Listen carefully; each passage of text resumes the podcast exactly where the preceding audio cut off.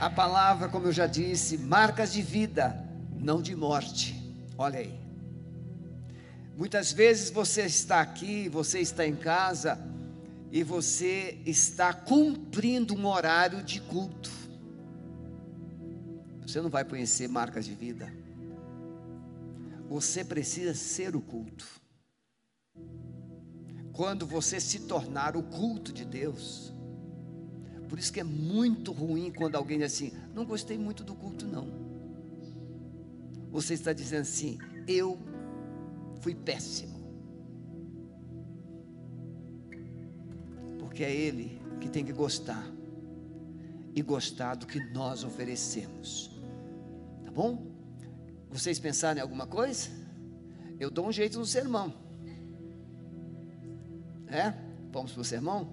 Vamos para o sermão, não é? Porque eu tenho que ver se o Espírito Santo falou alguma coisa ali, não é? Se tem alguma música, alguma palavra. Palavra de Gálatas, capítulo 6, versos de 11 a 17. O apóstolo Paulo diz assim: Vede com que grandes letras vos escrevi por minha mão. Todos os que querem mostrar boa aparência na carne, esses vos obrigam a circuncidar-vos somente para não serem perseguidos por causa da cruz de Cristo.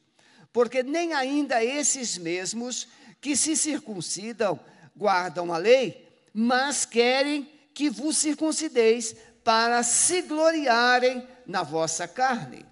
Mas longe esteja de mim gloriar-me, a não ser na cruz de nosso Senhor Jesus Cristo, pelo qual o mundo está crucificado para mim e eu para o mundo.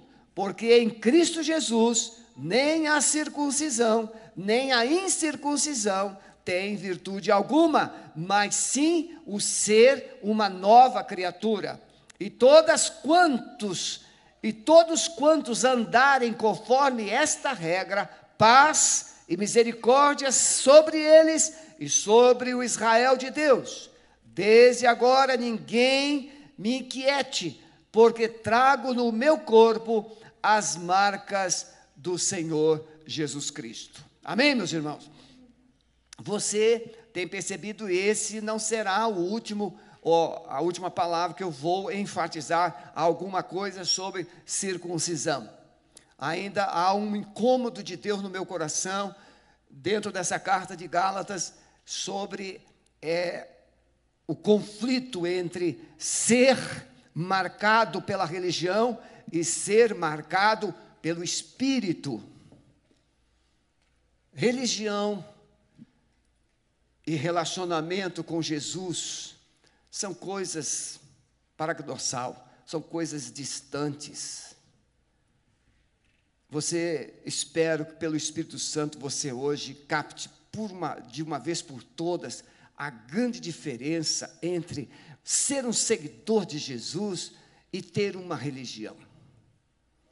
Vamos, com a graça de Deus, trazer para você mais luz da forma máxima possível.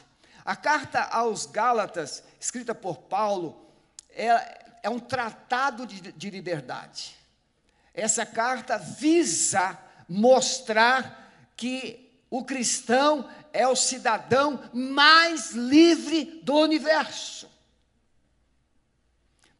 Uma coisa absurda na visão paulina, porque o cristão era o mais perseguido, era o mais injustiçado, era o mais aprisionado, era o mais espoliado. Que liberdade é essa? Nós temos um conceito errado sobre liberdade. Liberdade para muitos é fazer o que quer, fazer o que gosta. Não, liberdade é fazer o que é verdade, o que é correto, o que é de direito. Por exemplo, beber, fumar, praticar ou utilizar de práticas de vícios pode ser para muitos um gesto, eu sou livre, eu posso fazer isso. Sim, pode, mas não deve.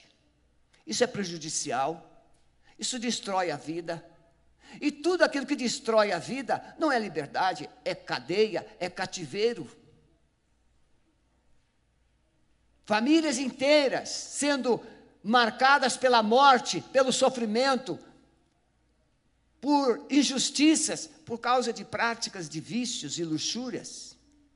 Porque as pessoas julgam ter direito de fazer. Eu posso.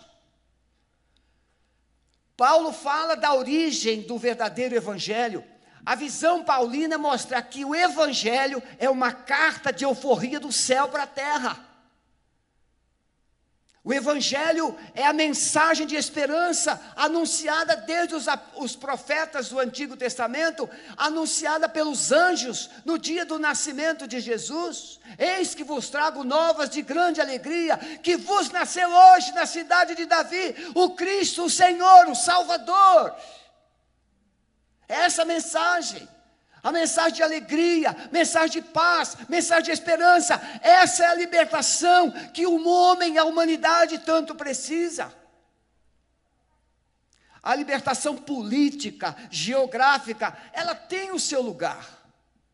Mas a libertação da alma, a libertação do meu eu, quando o meu eu é cativo, por exemplo, do orgulho, o meu eu é cativo de um trauma uma distorção da história da minha vida, isso não é, isso não é vida, isso não é liberdade. E aqui eu já falei muito, eu não posso viajar na maionese hoje, não é?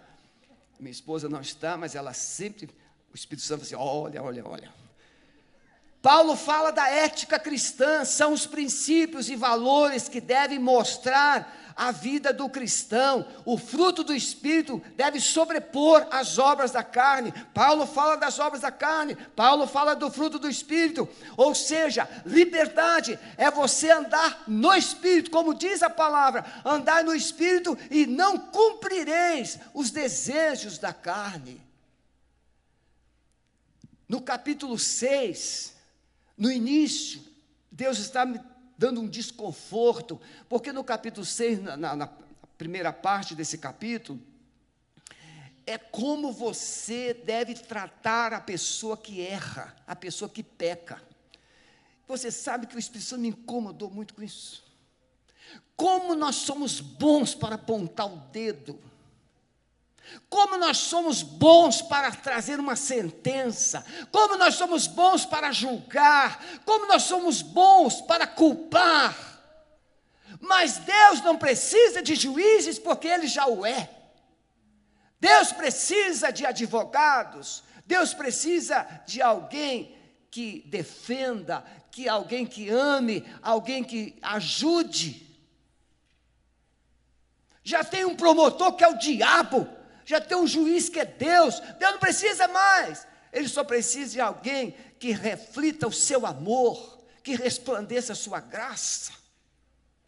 Então, Paulo fala da ética, esses comportamentos que devem refletir se eu sou espiritual ou carnal, se eu sou da terra ou sou do céu.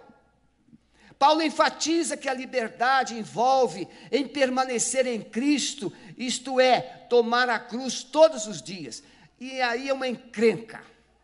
Tomar a cruz não é algo agradável.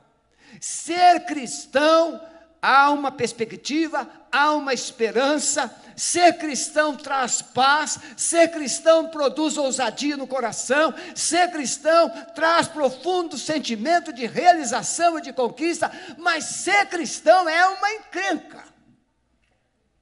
Olha para quem está perto de você assim, é verdade, é uma encrenca. E começar, pode apontar o dedo assim, a começar por você, você é uma encrenca. Não é verdade? Nós somos uma encrenca.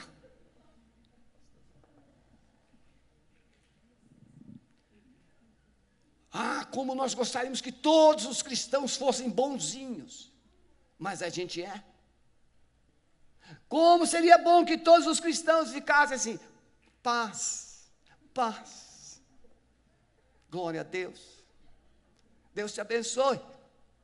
Mas a gente sabe que a gente vive de lua. Tem dia que a gente sai vomitando coisas terríveis dos nossos lábios. Por quê? Porque nós somos humanos, estamos sujeitos às pressões Mas Paulo vai dizer que nós podemos escolher andar no Espírito. E o fruto do Espírito tem as suas características. E a última delas, justamente para selar, é domínio próprio. Por exemplo, você já teve a experiência de falar assim: não vou falar, eu vou lá, mas vou ficar quieto, não vou falar com ninguém, eu vou falar, eu não vou comentar sobre aquele assunto, até que chegou aquela hora você não conseguiu segurar. E deu nos dentes. Já, quem aqui já passou essa experiência? Foi boa? Foi terrível. E depois você passou um montão de dias assim, para que, que você falou isso? Eu tive um, uma ovelha e ele, nós estávamos em uma assembleia, e ele pediu a palavra e falou uma coisa totalmente fora do contexto, uma bobagem. E eu mandei ele sentar. É, senta. Aí depois do culto ele veio, mas pastor, o senhor foi muito duro comigo, o senhor mandou sentar na frente da congregação toda. Eu falei assim, porque você insinuou que o seu irmão fez uma coisa muito errada, e você falou sem provas, sem evidências. Mas, pastor, eu estava lá na minha cadeira. Não, lá é banco, era banco. Lá eu estava lá no meu banco e eu dizia assim: não fale, fica quieto, não fique em pé, fica quieto. Mas ele não conseguiu porque tinha uma língua desse tamanho. Isso acontece conosco. Você não quer falar, mas fala. Você não quer acusar, mas acusa. Você não quer criticar, mas critica somos iguaizinhos. Seja bem-vindo. Por isso, como é bom quando Jesus diz assim: tudo que vós quereis que os homens vos façam, fazei-o vós também. Como é que você quer ser tratado? Trate, semeie. Não é ser tolerante e conivente, né? nada disso. Mas se o teu irmão pecar, é assim que Paulo começa o capítulo 6. Se o teu irmão for pego em alguma falta, Paulo fala de forma, irmão, hipotética. Tratai-o com mansidão. Vou, vou preparar um sermão nisso. Tem algumas coisas que o Espírito Santo quer tratar em nós. Primeira coisa que eu quero falar para você nesta noite: entender que a verdadeira fé produz motivações verdadeiras. Se você tem uma fé verdadeira, a sua motivação será verdadeira e não enganosa, não mentirosa, não hipócrita. Ele vai dizer isso no verso 12: Todos os que querem mostrar boa aparência na carne, esses vos obrigam a circuncidar-vos, somente para não serem perseguidos. Eu falei isso aqui domingo próximo passado. A circuncisão era muito valorizada pela, pelo judaísmo, porque era a aliança de Deus com Abraão, que marcava e que dava exclusividade ao povo de Israel. Como nação santa, nação abençoada por Deus, as promessas estavam sobre Abraão. Aí, mas os romanos também respeitavam, os romanos também tolerava os judaizantes por causa da religião institucionalizada. Então, ser circuncidado dava alguns status, alguns privilégios.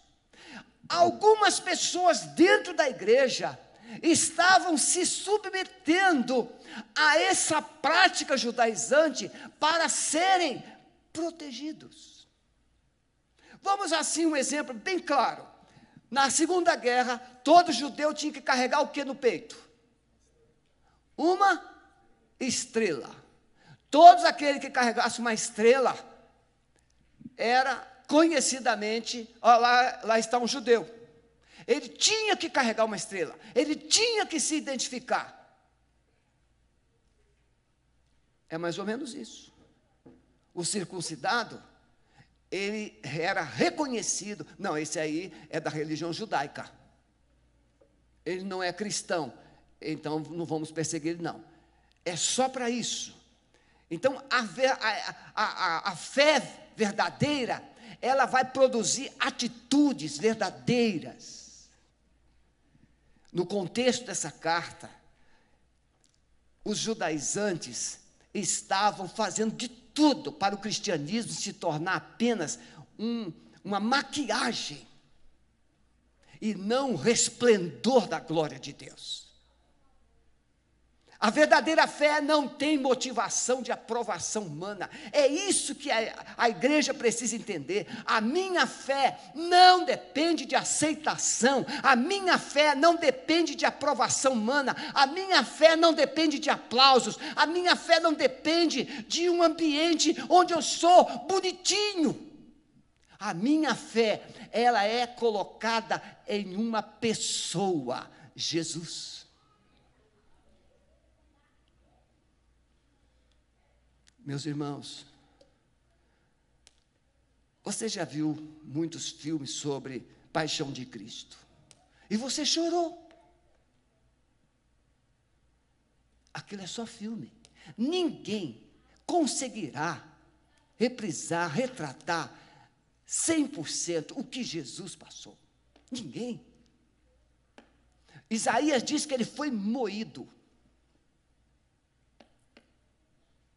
Isaías vai dizer que ele foi desfigurado, não havia beleza nenhuma. Isaías vai dizer que ele levou sobre si nossas dores, nossos pecados. O castigo que nos traz a paz estava sobre ele. Ele foi humilhado. A nossa fé não depende de aceitação de terceiros. Ah, vão me perseguir. Ah, naquele, naquele lugar lá. Ele não gosta muito de crente, não. Já viu gente fresca assim? Oh, não falo para ser crente, não, porque lá ele não gosta de crente, não. Aí que eu falo mesmo. Porque que coisa boa quando alguém me expulsa de um lugar porque eu sou crente. Eu não digo que sou pastor, que é pior do que ser crente. É verdade. Porque se eu chegar num avião e falar assim, oh, eu sou pastor da igreja batista, o cara não quer saber de papo comigo. Mas se eu começar a falar de Jesus para ele, você esse cara é crente. Pronto, é menos ruim do que ser pastor. Porque o pastor ainda carrega o estigma de ladrão, de corrupto. É, não queira ser pastor. Não é coisa boa, não. É uma honra. Quem deseja ser pastor, diz Paulo, né? Excelente função, posição, obra, deseja. Mas isso é só Paulinho está ajudando. Os romanos respeitavam a religião judaica, mas perseguiu o cristianismo. A circuncisão, então, colocava uma capa. Uma capa de proteção. A verdadeira fé anuncia graça e salvação sem as obras. Muito bem, Tiago e Paulo têm um certo conflito sobre salvação. Paulo diz que a fé, a salvação vem pela fé, por meio da graça de Deus. A graça de Deus salva por meio da fé, somente fé. Tiago, ele é pastor da igreja de Jerusalém, e ele sabia que tinha gente, e tem hoje muita gente. Não, eu tenho muita fé. Você, você ouve muito isso, não ouve? Pastor, eu tenho uma fé tão grande que ela não sabe nem mensurar. Eu tenho uma fé tremenda. A fé que é engolida pelo friozinho. A fé que impede você de ser dizimista. A fé que impede você de participar das cestas básicas. Uma fé que não consegue levar você um pouquinho além do normal. Aí Tiago diz assim: Mostra-me a tua fé sem as tuas obras, e eu mostrarei a minha fé pelas minhas obras. Ou seja, a fé que a Bíblia fala não é só um assentimento, não é só filosófica, uma fé filosófica é uma fé que tem atitudes. É como amor. Meu amor, eu te amo. A mulher já cansou de ouvir isso do miserável. E ele não mudou nada. Ele só está dizendo isso para ficar calma. E às vezes ela também. Benzinho, tu sabe que eu te amo. Amor é muito bonito nas poesias, mas ele é muito esplendoroso nas ações. Ah, como é bom! O camarada chega com um anel no meio do público. Meu amor, você quer se casar comigo? Olha que atitude. Hein, Renata? Lembra disso, Renata? Ele ainda faz isso, Renata? Mais ou menos. Nem lembra da data mais. Amor marca as pessoas. O amor transforma você numa criança. O amor se transforma você.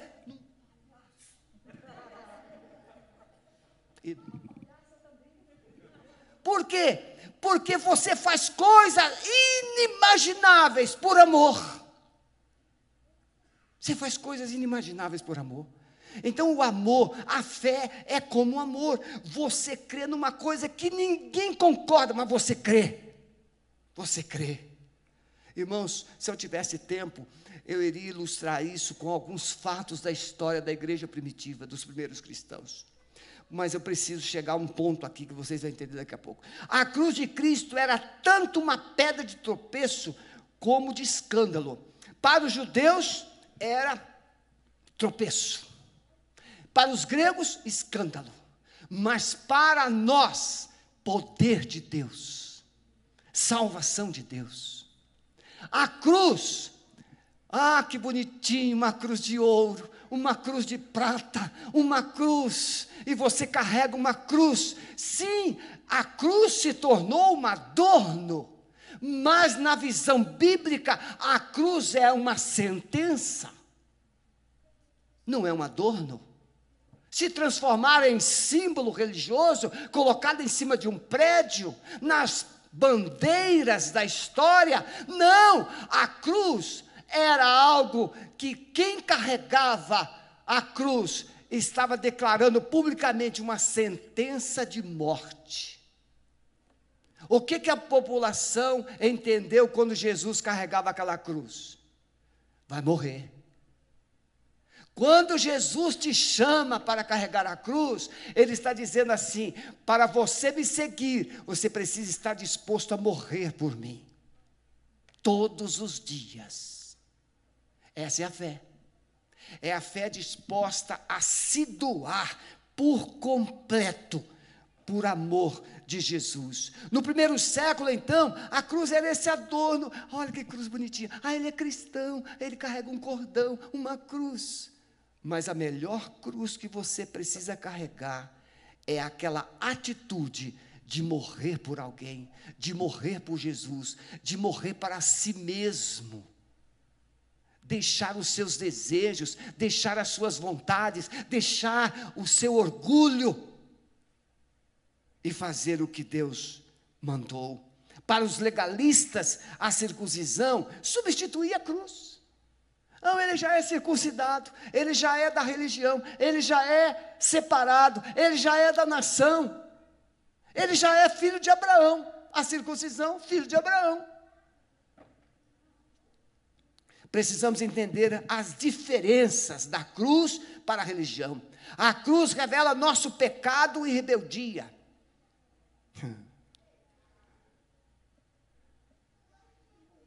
O religioso eu deveria ter vestido a caráter de religioso. Você tem noção do traje dos sacerdotes antigos? Você tem noção? Você não tem noção. A Bíblia dá a descrição até da cirola do sacerdote. A Bíblia dá as minúcias. A beleza, o resplendor. Porque eles tipificavam Cristo. Vestir-se como religioso, hoje dá náuseas. Quando você vê, ou quando nós vemos, ou quando nós somos vistos. Eu fui hoje pegar carne lá nos assados, onde eu pego uma carninha de vez em quando lá para a família, facilitar o almoço de domingo. E pastor não tem nome.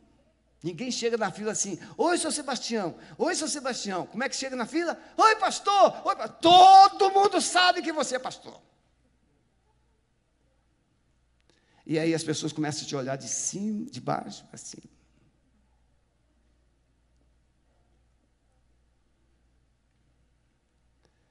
No Parque Barigui.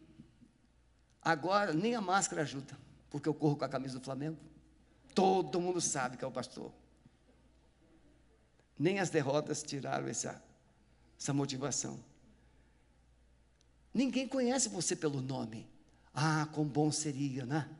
Se nós tivéssemos uma marca que todos nos conhecessem pelo que somos. Mas o religioso, ele tem uma, uma distinção, o seu jeito de ser. A cruz desmascara essa vaidade da religião. Eu não vou citar religiões, incluindo todos nós, mas irmãos, dá vontade de vomitar. O mundo honra as religiões, todas elas, mas o mundo despreza Jesus. Quando o mundo fala de algumas religiões, o mundo tem a impostação de voz.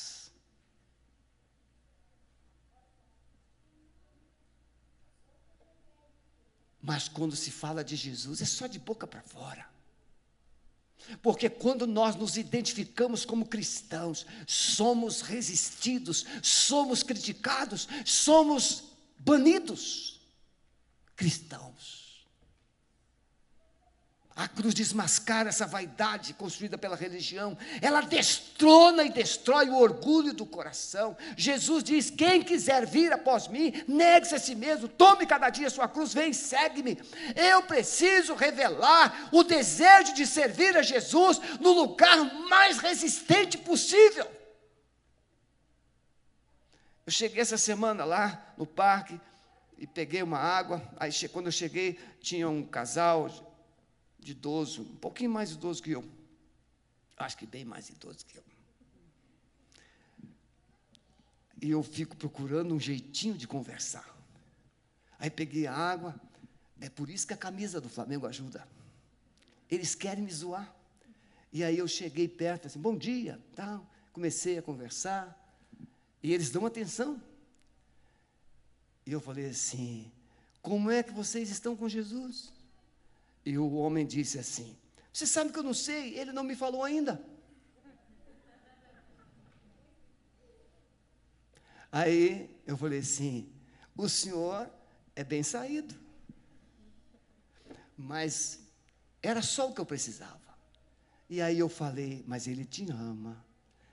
Ele já falou sim, o senhor não ouviu.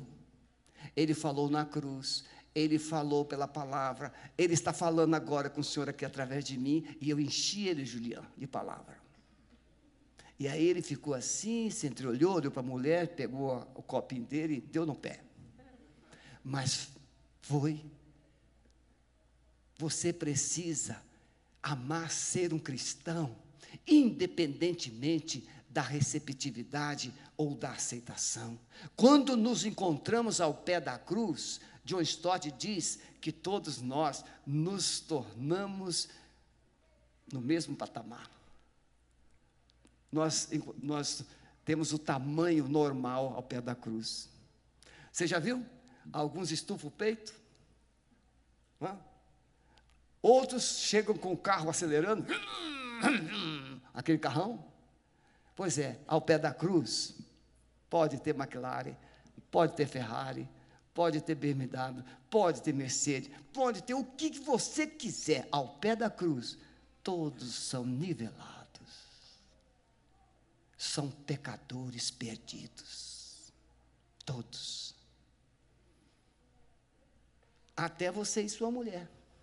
Você sabia que tem homem que pensa que é melhor do que a mulher? Tem homem que pensa. Cultura, posição, Segundo lugar, precisamos entender que a verdadeira fé se alegra na cruz. Paulo vai mostrar que a religião revela a imponência humana e seu orgulho, sua altivez. As pessoas mostram pela sua aparência. Eu nunca fiz mal a ninguém, nunca matei, nunca roubei. Eu ajudo, eu faço isso, eu faço aquilo. Tudo isso é obrigação nossa. A nossa fé não está naquilo que fazemos, a nossa fé está naquilo que Cristo fez. Se você pensa que um dia você vai chegar diante de Deus, aliás, é algo que eu pergunto constantemente. Eu perguntei a um cidadão recentemente para assim, ver o que você vai responder a uma pergunta que Deus vai te fazer quando você passar pelos umbrais da eternidade. O Senhor Jesus vai te perguntar assim: por que razão devo deixar você entrar no meu céu? Antes de eu dar a resposta, o que você diria para Jesus se você hoje atravessasse os umbrais da eternidade e Jesus perguntasse a você: por que, que devo deixar você entrar no meu céu? Qual seria a sua resposta? Alguém quer se aventurar? Sim, minha querida. Porque eu, eu sou uma pecadora. Mais alguém? O que, que você diria se você atravessasse os umbrais e o Senhor Jesus te recepcionasse e falasse assim: por que devo deixar, deixar você passar pela porta e entrar no meu céu? Por que razão? Primeiro passo é esse, mas tem o segundo. Porque eu confessei ao Senhor como meu único e suficiente Salvador, e eu te recebi como Salvador da minha vida. Eu confessei a ti os meus pecados, e o Senhor me prometeu perdoar, e o Senhor disse na tua palavra: quem ouve a minha palavra e crê, tem a vida eterna e não entrará em condenação, mas passou da morte para a vida. Ah, Jesus vai olhar assim: entra. Olha o ladrão da cruz o ladrão da direita, não teve nem tempo de, se batizar. Não teve tempo nem de dizimar, não teve tempo de dar uma esmola, não teve tempo de dar uma cesta básica, mas ele teve tempo de se arrepender. E Jesus disse: Hoje mesmo estarás comigo no paraíso. Hoje mesmo. Então a religião, ela pode ter os seus atrativos, mas a cruz é que tem os dividendos. Essa foi boa, hein? Eu vou para o terceiro ponto. Foi na cruz que os nossos pecados foram sentenciados. Porque o salário do pecado é a morte, mas o dom gratuito de Deus é vida eterna por Cristo Jesus, nosso Senhor. Tendo sido, pois, justificados pela fé, temos paz com Deus por nosso Senhor Jesus Cristo. Portanto, agora nenhuma condenação há para os que estão em Cristo Jesus. Foi na cruz que Satanás foi derrotado e as suas obras foram destruídas. Não é isso que a Bíblia diz? A Bíblia diz que você na cruz foi totalmente justificado. Você na cruz, você foi salvo. Olha o que, que Paulo vai dizer: a circuncisão era um disfarce aos olhos dos homens, mas o que Deus quer ver é: já é nova criatura? Paulo diz assim: você pode ser circuncidado, mas o que vale é: nasceu de novo? Já nasceu de novo? Paulo vai dizer: o que importa é ser nova criatura. Religião nenhuma, irmãos. Você pode melhorar sua aparência. Eu vou hoje à igreja, eu vou hoje ao culto, vou hoje aonde você quer ir ou queira ir, mas você pode ter aparência, mas o novo nascimento muda seu caráter, muda sua mente, muda o seu coração, muda a direção, muda os seus passos, muda a sua vida. Porque Jesus faz novas todas as coisas. Ser novo, somente então a cruz pode denunciar uma religiosidade sem vida.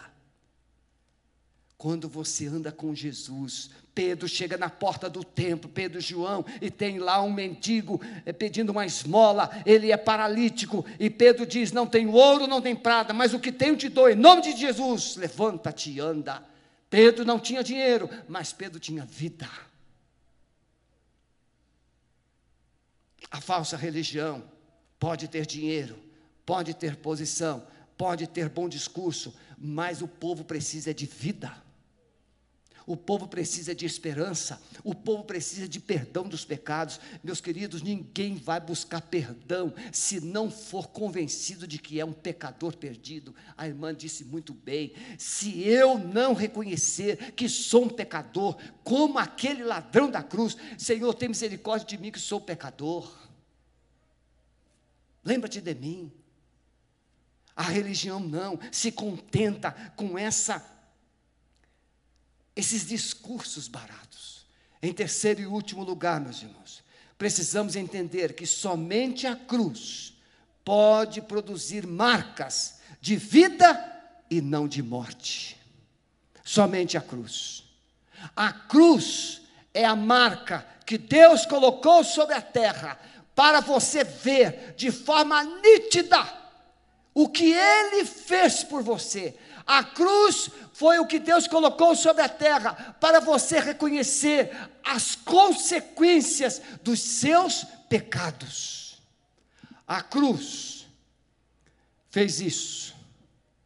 A cruz mostrou que alguém precisaria ser punido, alguém precisaria ser condenado, alguém precisaria ser morto, porque o salário do pecado é a morte alguém precisaria morrer para levar sobre si os nossos pecados. Mas você pode optar pela religião. Você pode optar pela religião. Olha aí, bonitão, Bíblia debaixo do braço. E você pode se contentar com as aparências. Você pode se contentar com liturgias. Você pode se contentar com boas obras, mas o que Jesus oferece? Ele oferece uma cruz.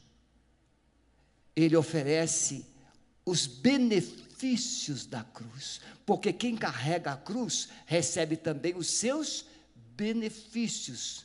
A cruz levou seus pecados, a cruz levou suas enfermidades, a cruz levou a maldição que estava sobre você, a cruz levou, derrotou Satanás. A cruz é o símbolo da nossa vitória. Paulo diz aos Coríntios no capítulo 15, verso 57: Mas graças a Deus que nos dá a vitória por nosso Senhor e Salvador Jesus Cristo.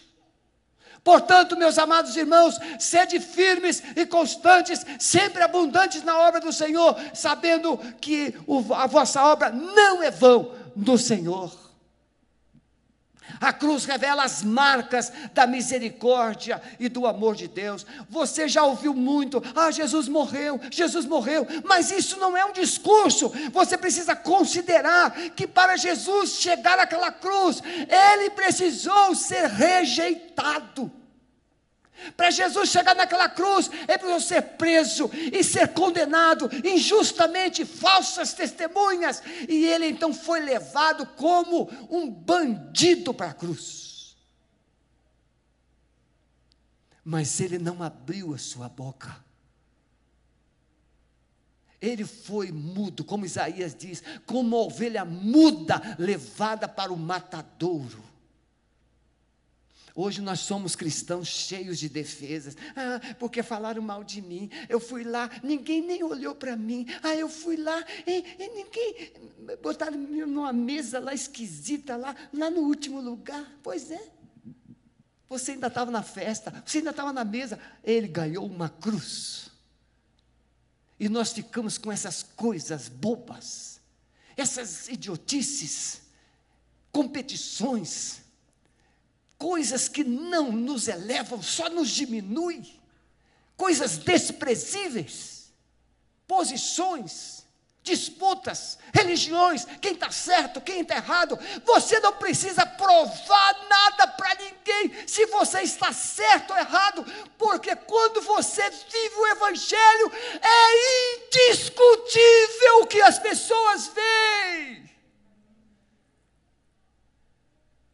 Uma pessoa bela não precisa sair dizendo eu sou bela, eu sou bela, eu sou belo. Não, o belo já é belo, todo mundo sabe, como o feio também.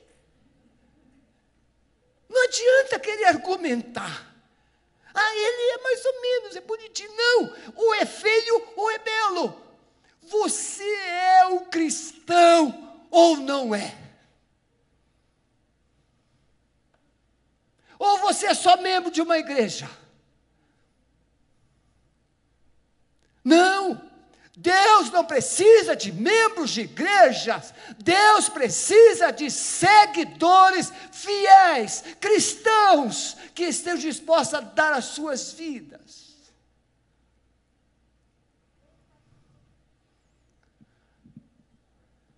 É fácil ainda ficar observando e julgar.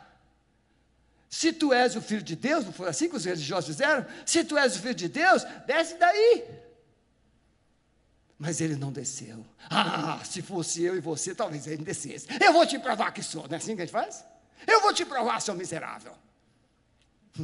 Lembra quando criança, a gente fazia um risco aqui? Cospe aqui se você for homem. Aí a pessoa vinha, cuspia, aí a gente fazia um risco mais na frente. Aí agora aqui coisas de criança. Irmãos, Deus precisa da nossa maturidade, do nosso crescimento.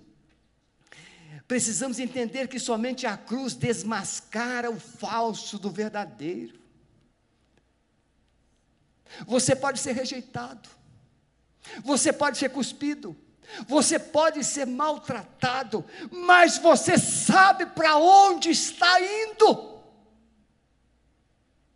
Você sabe em quem, como Paulo diz, agora já estou sendo oferecido como libação, mas eu sei em quem eu tenho crido e eu estou certo que é poderoso para guardar o meu tesouro até o dia final. Jesus sabia que estava morrendo, mas Jesus sabia que ressuscitaria, que Jesus que pisaria na cabeça da serpente e ele venceria a morte e ele voltaria e seria glorificado. Ah, todos nós queremos a glória, mas ninguém experimentará a glória sem antes passar pela cruz. Não existe glória sem cruz. Assim como Jesus trazia as marcas dos escravos, Paulo trazia no seu corpo as marcas da fé e do amor a Jesus: cadeias, açoites, surras, prisões, perseguições. Paulo trazia. Por isso, quando ele se depara no meio desse conflito, cruz e circuncisão, religiosidade, Paulo diz: ninguém me moleste, ninguém me incomode, porque eu trago no meu corpo as marcas do Senhor Jesus. Baixa a sua cabeça, por favor, e você que está em casa, comece a pensar. Se quiser, feche os seus olhos e comece a refletir agora. Deus está procurando adoradores. E Ele está procurando marcas. Você sabia que todo salvo vai receber uma marca? Na grande tribulação, Satanás, se pudesse, mataria todos os escolhidos, mas a Bíblia diz que eles receberão uma marca de proteção de Deus. Quais marcas Deus está encontrando na sua vida? Você que está em casa, quais marcas Deus tem encontrado na sua vida? Quais marcas o mundo está valorizando e elogiando? Quais marcas? Quais são as marcas? Quais marcas fará de você ser reconhecido como um cristão, como um pai, como um cônjuge, como um filho, lembrado e digno de ser lembrado como homem e mulher de fé? Quais marcas? Nesta noite, Jesus está passando aqui. Você está vendo palidamente uma imagem. É confortável ser religioso mas é esperançoso ser cristão. Que vida você tá, está vivendo hoje? Como religioso ou como cristão? Quais marcas Deus está vendo na sua vida? Você quer hoje ter a marca de Cristo na sua vida? Você quer hoje receber as marcas de Jesus na sua vida? Levanta a sua mão, eu quero orar por você. Aleluia. Glória a Deus. Glória a Deus. Pode baixar as suas mãos. Alguém aqui que nunca entregou a sua vida a Jesus e hoje entendeu que não quer mais ser um religioso, mas quer ser um cristão que anda com Jesus. Eu quero, pastor, eu quero entregar minha vida a Jesus de coração. Levante a sua mão. Alguém?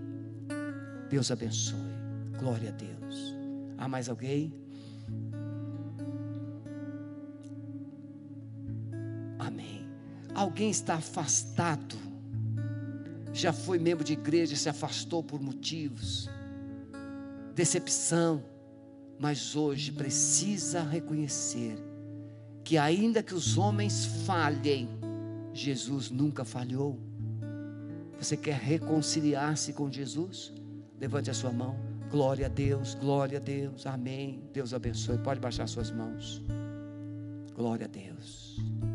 Você que está em casa, eu quero pedir que você convide Jesus para entrar na sua vida. Ser um cristão pode ser objeto de humilhação e desprezo aos olhos dos homens, talvez até seus parentes. Mas ser um cristão é ser reconhecido como filho de Deus, amado do Pai, aquele que um dia vai ressuscitar e receber um corpo glorificado. Escreve aí no chat: Eu quero ser um cristão verdadeiro em nome de Jesus. Você que levantou a sua mão, nós temos a mesa lá, o, o estêndio, nosso seminarista estará lá para te dar uma lembrancinha e anotar o seu nome se você assim desejar. Porque a equipe do pastor Maurício vai entrar em contato contigo e vai procurar te acompanhar naquilo que você possa precisar, tá bom? Então ao sair, passe lá, deixe o seu nome o Estêndio vai tratar você com todo carinho e te dar uma lembrança da Igreja Batista Alameda. Amado Espírito Santo, a tua palavra mais uma vez foi plantada. E eu peço, Senhor, de coração, como também as pessoas que estão em casa nos acompanhando. Senhor, chega, basta de religiosidade. Uma religiosidade vazia, sem expressão, sem significado. Não, Senhor, não queremos mais isso. Nós queremos refletir a tua glória, nós queremos refletir o teu amor, nós queremos refletir a esperança que há em Cristo Jesus. Abençoe cada coração, cada vida que recebeu hoje a tua palavra, incomode, traz luz para que haja convencimento, convicção do que está errado e haja confissão de pecados, haja fé, Senhor, no coração e experimentem uma verdadeira transformação pelo poder maravilhoso do Evangelho de Jesus. A esses que ergueram suas mãos, aceitando, reconciliando e entendendo que precisam se fortalecer, que o amado Espírito Santo o guarde o preserve, para que essa decisão não seja esquecida, mas seja, ó Deus, levada à frente para uma vida de significado. Nós abençoamos e cobrimos essas vidas com o poder do sangue de Jesus. Leva-nos agora em paz para casa. Livra-nos do mal. A nossa oração em nome de Jesus. Amém. Pode sentar. Pastor Jefferson estará ajudando você na saída para o controle e o protocolo. Deus abençoe a todos.